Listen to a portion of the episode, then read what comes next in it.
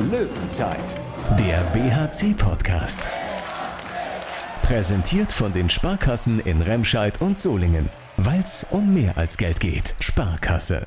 Nicht Ilinia, Seneb oder Antonia, sondern Jeffrey, Lukas und Arnor hießen drei der Sturmspitzen beim BRC und die Gäste aus dem Lipperland, die waren gestern ganz schön durch den Wind. Mit 32 zu 27 schlägt der Bergische HC klar und verdient den TBV Lemgo Lippe und Lukas Stutzke hatte wieder richtig Spaß bei der Arbeit. Wir merken, wir sind wieder, wieder im Flow, spielen unser Spiel, wie, wie der BRC das spielt und so macht es definitiv viel mehr Spaß, als wir die Probleme in der Hinrunde hatten. Leider konnten gestern wieder nur rund 900 Zuschauer in der Södinger Klingenhalle dabei sein. Unter denen war natürlich neben dem Spiel auch die Hallendiskussion weiter Thema.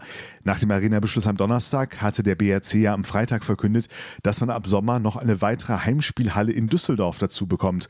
Soll aber alles nur Übergangslösung sein, denn BRC-Chef Jörg Föste verspricht hier gleich nochmal ganz klar, wir werden nur in der Bergischen Arena spielen, wenn sie steht. Wenn das Wörtchen wenn nicht wäre, das ist noch Zukunftsmusik. Wir bleiben erstmal im Hier und Jetzt und sagen Hallo zur Löwenzeit. Ich bin Thorsten Kabitz von Radio RSG und zum Glück nicht vom Winde verweht wurde Handballexperte Thomas Rademacher aus der Sportredaktion des Solinger Tageblatts. Hallo Tom. Hallo Thorsten. Ich will es mit den Windwortspielen nicht übertreiben. Deshalb, Tom, der BRC hat losgelegt gestern wie die Feuerwehr. Schnell, engagiert, aber auch gewissenhaft und mit dem richtigen Werkzeug. Das war erneut eine überragende erste Halbzeit, ähm, wie das auch schon in der Klingenhalle gegen Frischhoff Göppingen der Fall war. Da war es ja sogar ein 17 zu 9, wenn ich jetzt nicht komplett irre. Jetzt eben ein 17 zu 11 Vorsprung. Ähm, hervorragend herausgespielt. Äh, Gerade die ersten Minuten, da äh, hat man Göppingen wirklich komplett überrumpelt. Sieben Schönningsen wieder stark, war an ganz vielen Toren beteiligt, was Anspiele ähm, betraf, aber eben auch selbst erzielte äh, Tore das äh, konnte sich wirklich sehen lassen. Und ähm, er hat, ich fand, er hat eigentlich konstant durch gut gespielt. Am Anfang halt sehr auffällig und äh, am Ende vielleicht nicht mehr ganz so, aber hatte auch eine äh, hundertprozentige äh, Wurfquote, glaube ich. Fünf äh, Versuche, fünf Tore. Ähm, also wieder ein guter Auftritt vom Norweger, ähm, der ja David Schmidt ähm, quasi vertritt im äh, rechten Rückraum, der momentan verletzt ist, äh, der Schmidt. Ja, und das, das wirklich seit, seit Beginn des Jahres sehr, sehr gut macht. Insgesamt haben wir schon die letzten Spiele festgestellt, die Löwen wieder mit einer ganz anderen Körpersprache überzeugt, selbstsicher und sehr torhungrig auch. Das hat die Gäste aus Lemgo erstmal ziemlich überrollt. Ne? Ja, ähm, also wie gesagt, sehr, sehr guter Start. 7 zu 2. Da ist, äh, da ist Florian Kehrmann dann extrem sauer geworden in der Auszeit. Äh, die habe ich dann auch auf dem Ohr eben mitverfolgt in der Halle. Ähm, unglaublich laut hat er äh, geschrien. Ähm, das kann man hier gar nicht zitieren. Also ob seine Spieler Lust auf Handball hätte, hätten oder ob sie denn äh, ja, frei übersetzt na, einfach so nach Hause gehen wollen und sich ergeben wollen. Also äh, das war schon eine ziemlich brutale Ansprache. Danach war ein bisschen mehr da, aber auch da hat der BRC äh, wirklich gut gemacht äh, in, der ersten Halbzeit viel übers Tempo spielt. Da hat Jeffrey Bumauer auch ein paar schöne Tore gemacht. Äh, ich glaube, er hat alle fünf Tore, die er hatte, in der ersten Halbzeit erzielt. Also das war wirklich ähm, ja absolut gelungene Hälfte. Thomas Babak viele gute Aktionen. Das war einfach durch die Bank stark. Und äh, da kam ja auch schon Lukas Stutzke, der in der zweiten Halbzeit dann noch eine ganz bedeutende Rolle hatte. Kam auch schon in der ersten Halbzeit, hat da auch ein super Anspiel gehabt, auch zwei Treffer, wo er sich richtig gut durchgesetzt hat äh, und hat er eben auch ähm, ja, den letzten Spielzug vor der Pause reingemacht, eben zum 17 zu 11 ganz starke Hälfte. Das blieb dann zwar nicht ganz so nach der Pause, aber auch wenn Lemgo noch mal etwas aufschließen konnte, wirklich ernsthaft in Gefahr geraten, ist dieser Sieg der Löwen eigentlich nie. Zweite Halbzeit ähm, kam Lemgo dann erstmal auf, hat es dann erstmal Arno Gunnarsson mehr oder weniger gerichtet und wieder auf fünf Tore Abstand gestellt. Aber kurz vor Schluss waren es dann eben doch äh, nur noch zwei Treffer Abstand. Und ja, da, ne, wenn man jetzt mal vergleicht, BRC, wie er so im November drauf war oder Dezember auch, Anfang Dezember, da kann ich mir vorstellen, entgleitet dem BRC dann dieses Spiel, auch weil sie dann eben nervös werden. Das ist gestern überhaupt nicht passiert. Und einer der absolut überragenden Spieler in der Phase war dann wirklich Lukas Stutzke, der hat sich dann beigenommen, äh, durchgetankt, äh, hat seine Chancen gesucht und hat in der Phase dann auch alles reingemacht, äh, was ich ihm geboten hat. Ich glaube, vier Tore waren es in dieser äh, wichtigen Endphase in den letzten zehn Minuten, die er da alleine macht. Äh, Max Dari hatte, glaube ich, noch eins, Anna Gunnarsson dann am Schluss nochmal zwei. Ähm, ja, also wirklich äh, absolut herausragender Auftritt ähm, von äh, Stutzke, der, ja, kann man schon so sehen. Ich fand, äh, er war dann letztendlich der Matchwinner. Rudelfunk. Und ich glaube, er könnte sogar einer der Gewinner der Saison beim BRC werden. Hat physisch und spielerisch wirklich eine große Entwicklung gemacht. Aber jetzt geht es erstmal ums Spiel gestern. Tom im Interview mit Lukas Stutzke. Lukas Stutzke bei mir hat gerade gesagt, als ich die Leistung gelobt habe der Mannschaft, hat er gesagt, endlich. Warum? Ja, weil wir, wir merken, wir sind wieder, wieder im Flow, spielen unser Spiel, wie, wie der BRC das spielt und so macht es definitiv viel mehr Spaß als äh, ja, als wir die Probleme in der Hinrunde hatten. Also November, Dezember, sagen wir mal. Ja, genau. 32, 27. Es war jetzt nicht immer ähm, so deutlich. Zur Halbzeit schon 17-11 geführt. Dann kam Lemgo aber nochmal auf. Warum habt ihr dann äh, das doch relativ souverän ja, ins Ziel gebracht? Ja, wir bekommen, ich glaube, einmal bei der Überzahl bekommen wir ein bisschen Stress, weil wir die Überzahl 1-0 verlieren. Dann machen wir die, die wichtigen Tore vorne rein und äh, das ist auch gut für uns, dass wir auch so ein, so ein Stressspiel äh, gewinnen können. Das zeigt, äh, wie, wie, wie, wie wir im Moment spielen. Du kamst ja dann äh, rein eben auf äh, Rückraum links und äh, ja, das sah relativ unbeschwert aus. Also jetzt nicht unbeschwert im Sinne von war ein leichtes Durchkommen, aber nicht viele Gedanken gemacht. Nee, genau, ich bin ohne Gedanken rein, hab, äh, hab mir gedacht, dass ich jede, jede Aktion mit 100% nehme und ja, dann, was dabei rausgekommen ist, war, war dann ganz gut. Also kannst du auch mit dir selber zufrieden sein? Ja, ich denke heute schon. Sonst nicht? Doch, auf jeden Fall, aber man probiert natürlich immer das Beste zu geben und ja. Mal abgesehen von der persönlichen Leistung, äh, erste Halbzeit war ja mit ein bisschen Lemgo Unterstützung überragend. Was war am Anfang mit denen los? Waren die nicht ganz, ganz da auch so kämpferisch vielleicht? Ja, vielleicht waren sie nicht ganz wach, aber man muss auch dazu sagen, dass ich, wie ich finde, wir eine, eine fast am Optimum erste Halbzeit spielen, was äh, Abwehr und Konter angeht. Also wir waren auch nicht, nicht lang im Positionsangriff und ja, konnten sie dann sozusagen ein bisschen überrennen und vielleicht waren sie davon ein bisschen geschockt. Und dann äh, habt das ja auch dann so in die Pause gebracht. Ich meine, da kam eine relativ fiese Ansprache von Florian Kermann. Habt ihr es eigentlich vielleicht bei eurer Ansprache gehört, wie er da ausgeflippt ist? Nee, das habe ich, hab ich nicht mitbekommen, leider. Es waren nicht zitierbare Worte, möchte ich mal sagen, aber auf Sky hat man es gehört. ähm, ja, und äh, dann kam Lemgo mal ganz kurz ran, ihr habt euch wieder zur Halbzeit abgesetzt. Naja, und dann am Ende eben die Nerven behalten. Also eigentlich ein fast ein Startzielsieg. Ja, auf jeden Fall. Kann, kann, würde ich so unterschreiben und äh, freue mich, dass wichtig finde ich für uns, dass wir halt in, der, in, der, in, dieser stressigen Phase den kühlen Kopf bewahrt haben und das Ding dann äh, nach Hause gefahren haben. Ist das gerade gegen Lemgo was, was besonders schwierig ist, weil die halt auch dafür bekannt sind, höhere Rückstände aufzuholen, sich davon gar nicht schocken zu lassen? Ja, auf jeden Fall auch, weil Lemgo ist ja eine, eine sehr stabile Mannschaft, die, die ihr Ding runterspielt und deswegen, aber gegen jede Mannschaft ist sowas wichtig. Also von daher, klar. Jetzt geht's nächste Woche äh, das erste Mal dieses Jahr auswärts ran in Stuttgart. Auch gute Erinnerungen. Die letzten beiden Spiele dort habt ihr, glaube ich, gewonnen. Hm, letztes Jahr kann ich mich auf jeden Fall daran erinnern, dass wir da gewonnen haben. Und ja, das wäre für den, für den Februar ein perfekter Abschluss, da nochmal zu gewinnen. Jetzt habe ich einen Kollegen äh, von mir, der, dem ist die Bundesliga-Tabelle immer besonders wichtig. Ihr seid auf Platz 10 vorgerückt. Bedeutete das als Spieler was? Auf jeden Fall ein gutes Zeichen, aber da müssen wir jetzt bleiben und ja, also wir sehen eher, dass man von, von Spiel zu Spiel denkt und dann gucken wir am Ende, was dabei, was dabei rumkommt. Von Spiel zu Spiel hinzusprechen. Phrase, Phrase ja.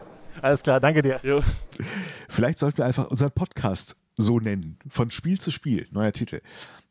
Überlegen. Von Spiel zu Spiel kommt Max Dai auf jeden Fall auch wieder immer näher an Topform, hatte einige spektakuläre Tore gestern dabei. Jeffrey Boomauer, hast du gerade schon erwähnt, dreht in seiner letzten Rückrunde als Profi, so hat es ja zumindest angekündigt, gerade nochmal auf. Und ja, wer wäre aus deiner Sicht noch zu erwähnen? Außer Stutzke und Schönningsen, die ich ja schon erwähnt hatte. Ähm, und Arno Gunnarsson habe ich ja eigentlich auch schon erwähnt. Ihn fand ich auch wirklich stark in der zweiten Halbzeit. Vor allem ähm, Thomas Mörk war hat äh, ein sehr gutes Spiel gemacht im Tor, konstant durch. Und das war auch wichtig, denn äh, man hatte keinen zweiten etablierten Torhüter auf der Bank, denn äh, Christopher Rudek ist ausgefallen mit einer Corona-Infektion. Ja, so ist es dann eben momentan, äh, dass das immer wieder passieren kann. Er war also nicht dabei, er kam ja auch von einem super Spiel, was er gegen Kiel hatte. Ähm, aber ja, Mirk war der ja zuletzt dann eben äh, in den letzten beiden Spielen nicht zur Verfügung stand, mit einer, ähm, was war es, eine Zerrung oder sowas. Kam aber auch direkt äh, super rein, hat auch ganz wichtige Bälle direkt am Anfang weggenommen, äh, sodass Lemgo direkt mal entnervt war. Also auch ein ein starkes Spiel von ihm. Stark beeindruckt und auf jeden Fall sehr gut gelaunt war nach dem Spiel auch BRC-Geschäftsführer Jörg Föste und den hören wir jetzt erstmal zum Spiel. Jörg Föste, 32,27, gerade bevor ich das Mikrofon eingeschaltet habe, wirktest du schon sehr zufrieden. Ist das so? Ja, also überglücklich. Ähm, äh, das war eine erste Halbzeit, wie wir sie ganz selten in der äh, Bundesliga gespielt haben. Äh, vorzügliche Leistung, hinten wie vorne. Alles hat wirklich so funktioniert, wie wir uns das vorgenommen haben. Lemgo hat ähm, sich an unserer Deckung geradezu kaputt gelaufen. Und wir haben vorne auch mit höchster Präzision gespielt, viele Bälle auch äh, verwertet, äh, die wir uns äh, vorne erspielt haben. Unser Tempospiel hat gut funktioniert. Äh, also äh, summa summarum, die erste Halbzeit war vom Allerfeinsten. Ja, Blemgo auch wirklich äh, für deren Nachlässigkeiten nach allen Regeln der Kunst bestraft. Ja, wir haben sehr entschlossen agiert und das 17 zu 11 zur Pause war hochverdient. Fandst du die Halbzeit sogar besser als die Halbzeit gegen Göppingen? Ich meine, die war sogar 17-9. Zwei außerordentliche Leistungen, sagen wir so. Also mich hat heute die erste Halbzeit in jedem Fall sehr begeistert. Zweite Halbzeit, Lemgo kam auf, auf zwei Tore Unterschied. Man konnte ja vielleicht noch mal so ein bisschen zittern, auch wenn man weiß, Lemgo ist immer für so ein Comeback gut. Wie hast du es dann erlebt? Ja, zunächst einmal muss man ja die äh, Legende sehen. Äh, Lemgo hat zum Beispiel in dieser Spielzeit schon mit neun Toren zurückgelegen. Äh, in äh, Minden, eine Viertelstunde vor Schluss, noch mit drei gewonnen. Da darf man sich nie sicher sein gegen diesen Gegner, äh, der ja auch mit ausgebufften Spielern garniert ist. und insofern ähm, war es jetzt nicht so sehr überraschend für uns, dass es auch noch zu einem wirklichen Kampf auf Biegen und Brechen kommen könnte. wir haben den Stresstest aber bestanden. Äh, wir haben vor allen Dingen in der äh, zweiten Halbzeit zwei Akteure gehabt, äh, die ganz entschlossen und beherzt ihre Chancen genutzt haben. Das war Arno Gunnarsson auf der rechten Seite, der jeden Ball verwertet hat, der, den er bekommen konnte. Und das war allen voran Lukas Stutzke, der kam und mit unbändigem Siegeswillen ähm, hier ganz entscheidende Tore beigesteuert hat. Florian Kemmern war die ganze Zeit im Spiel, vor allem in der ersten Halbzeit, in Clinch mit den beiden Schiedsrichtern. Du warst auch schon mal in Clinch mit diesen beiden Schiedsrichtern, äh, interessanterweise. Wie fandest du den heute? Äh, sagen wir so, äh, wir haben mit diesem Schiedsrichtergespann natürlich auch unsere eigene Historie. Und ähm, wir waren nicht immer einverstanden mit dem, wie es äh, gelaufen ist, heute schon. Weißt du eigentlich, wann äh, dieses Gespann das letzte Mal zu Gast in der Klingenhalle war? Keine Ahnung. Herbst 2018. Gegner? Also wenn da so, das so gefragt wird, vermute ich Lemgo. Richtig. Neun Tore Unterschied. Sieg. Na also. Thomas Rademacher, das wandelnde Archiv des BRC. Du hattest dich offenbar gut vorbereitet. Ja, vor dem Spiel hatte ich mir noch eine äh, Hausaufgabe äh, gesetzt, ein Memo sozusagen. Denn äh, beim letzten Spiel, das Nils Blümel und Jörg Lopaschewski gepfiffen haben, ähm, das war eine Niederlage gegen Flensburg in der Unihalle, so das letzte BRC-Spiel, das sie gepfiffen haben. Da war der Unmut, ähm, was die beiden Schiedsrichter betrifft, doch relativ groß. Ich erinnere mich da an so eine Szene, wo Chabasic das Trikot über den Kopf gezogen wurde und dann gab es äh, ich glaube, da gab es gar nichts für einen Gegner dann. Äh, da waren schon sehr paar sehr skurrile Szenen, äh, wo man sich dann schon dachte, okay, ah, da ist schon ein bisschen was gegen BRC gepfiffen.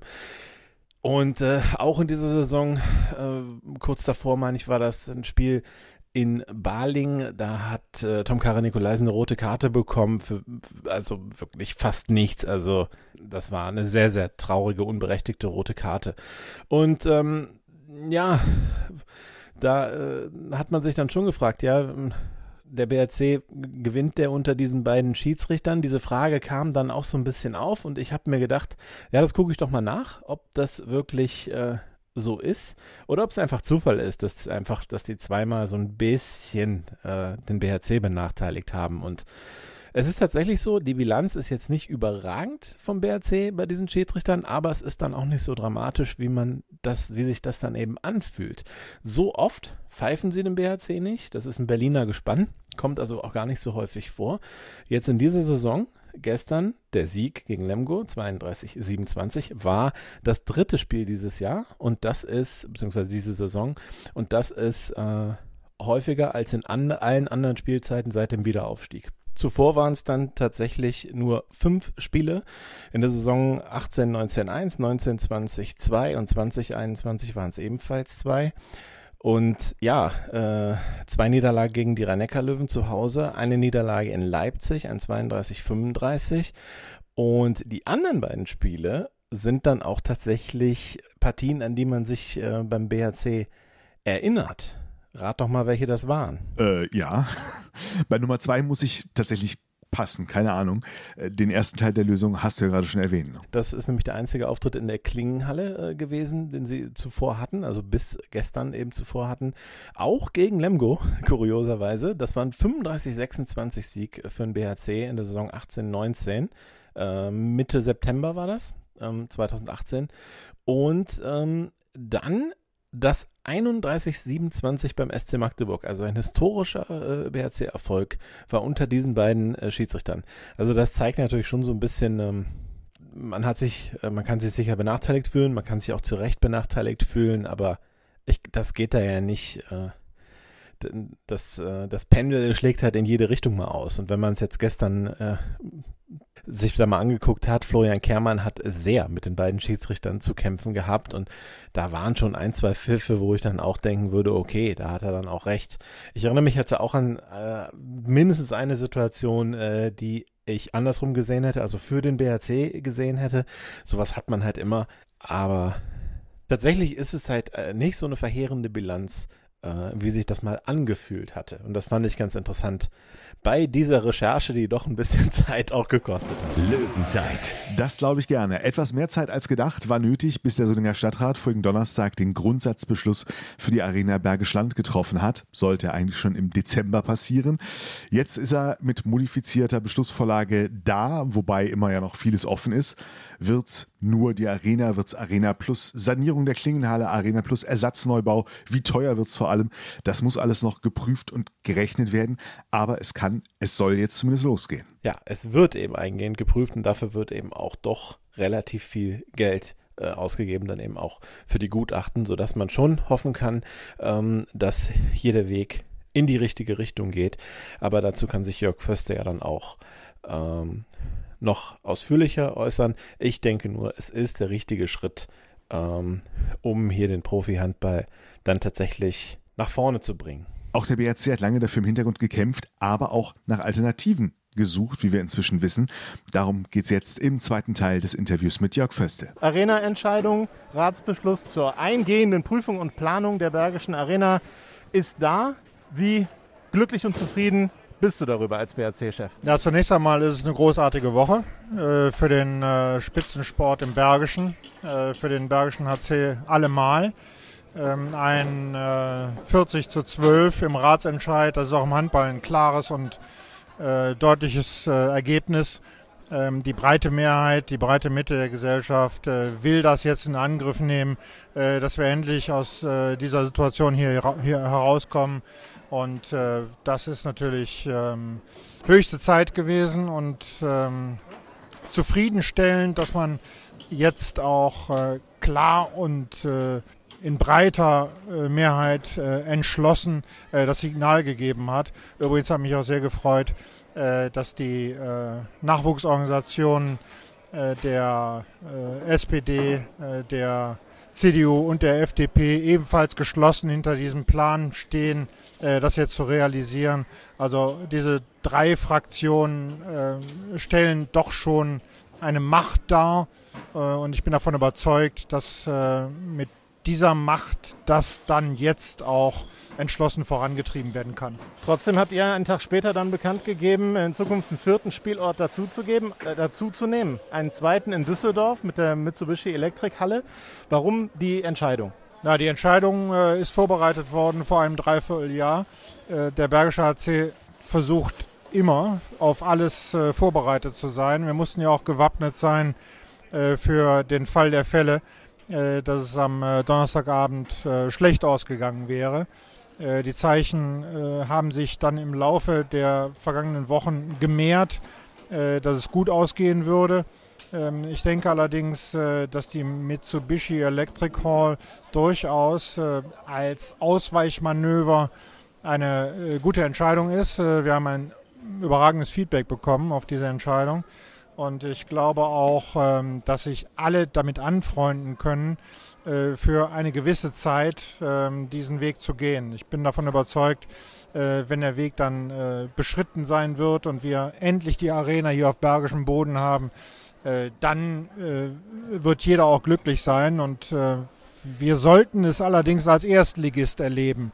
Und äh, das ist das äh, allererste Ziel, was wir haben, äh, in der ersten Liga eine wichtige Rolle zu spielen. Das können wir nur, äh, mit äh, geeigneten Zuschauerzahlen. Die dann hier nicht in dem Maße möglich sind, wenn, äh, sag ich mal, die, die Corona-Pandemie keine größere Rolle mehr spielt.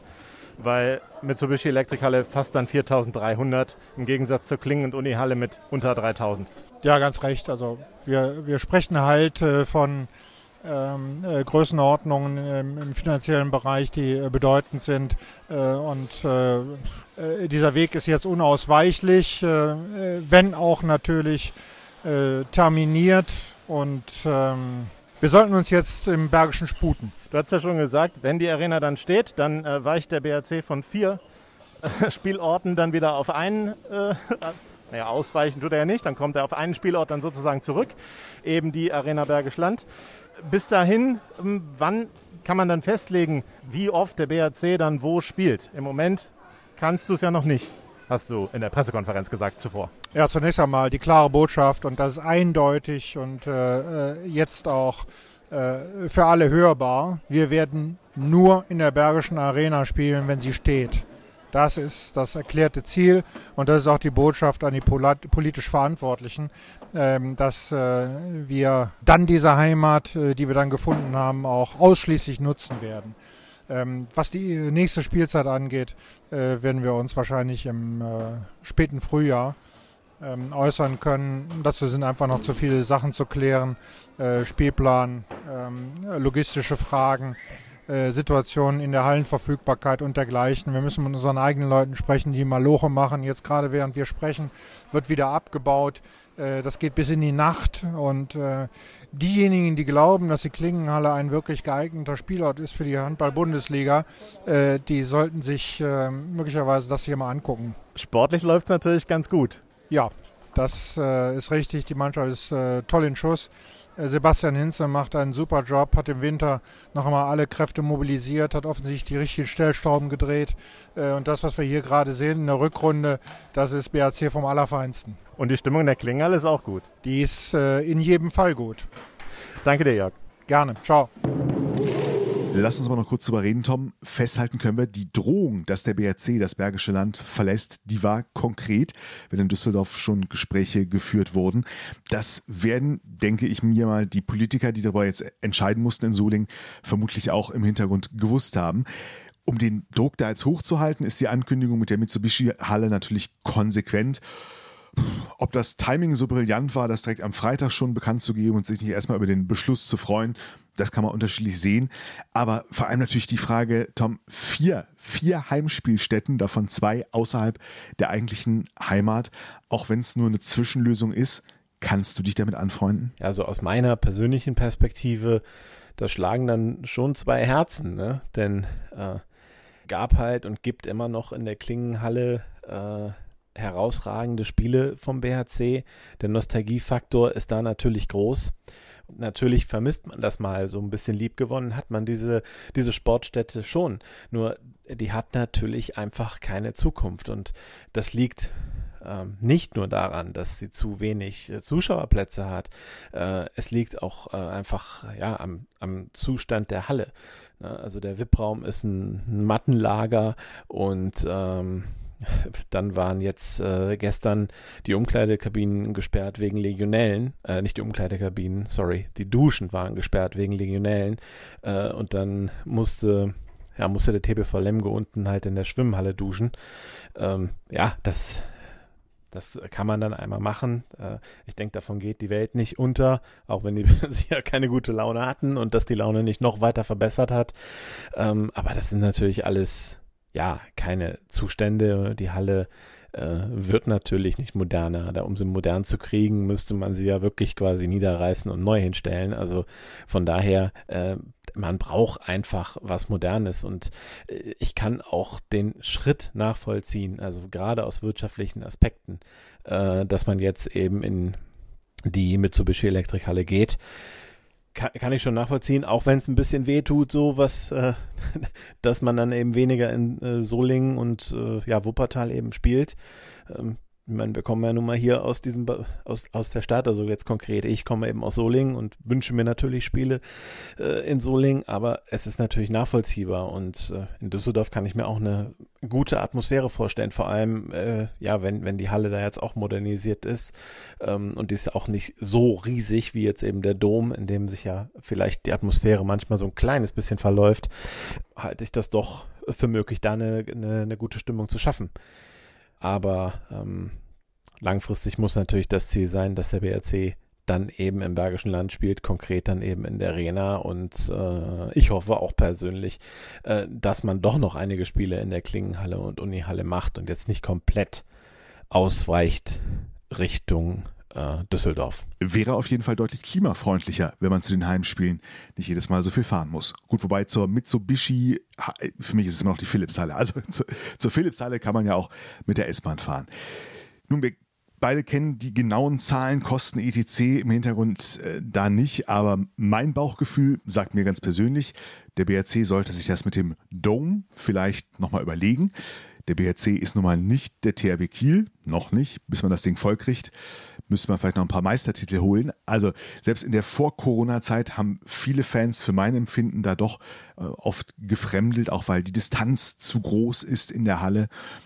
Stimmung da nur schwerlich aufkommt. Also wenn mich jemand fragen würde, würde ich sagen, Kapitel Dome dann bei Zeiten beenden und für den Übergang Hälfte der Heimspiele von mir aus Mitsubishi Electric Hall. Äh, die hat wirklich eine gute Form, eine gute Größe. Äh, das glaube ich auch wirtschaftlich sehr interessant. Und die andere Hälfte in Solingen und Wuppertal. Aber mich fragt ja keiner. Auch nicht nach einem Tipp. Und deshalb verweisen wir nur kurz aufs nächste Spiel. Samstag 20.30 Uhr. Die Löwen dann beim TBV Stuttgart, dem drittletzten der Tabelle. Beste Chancen für den BRC, den Februar perfekt zu machen.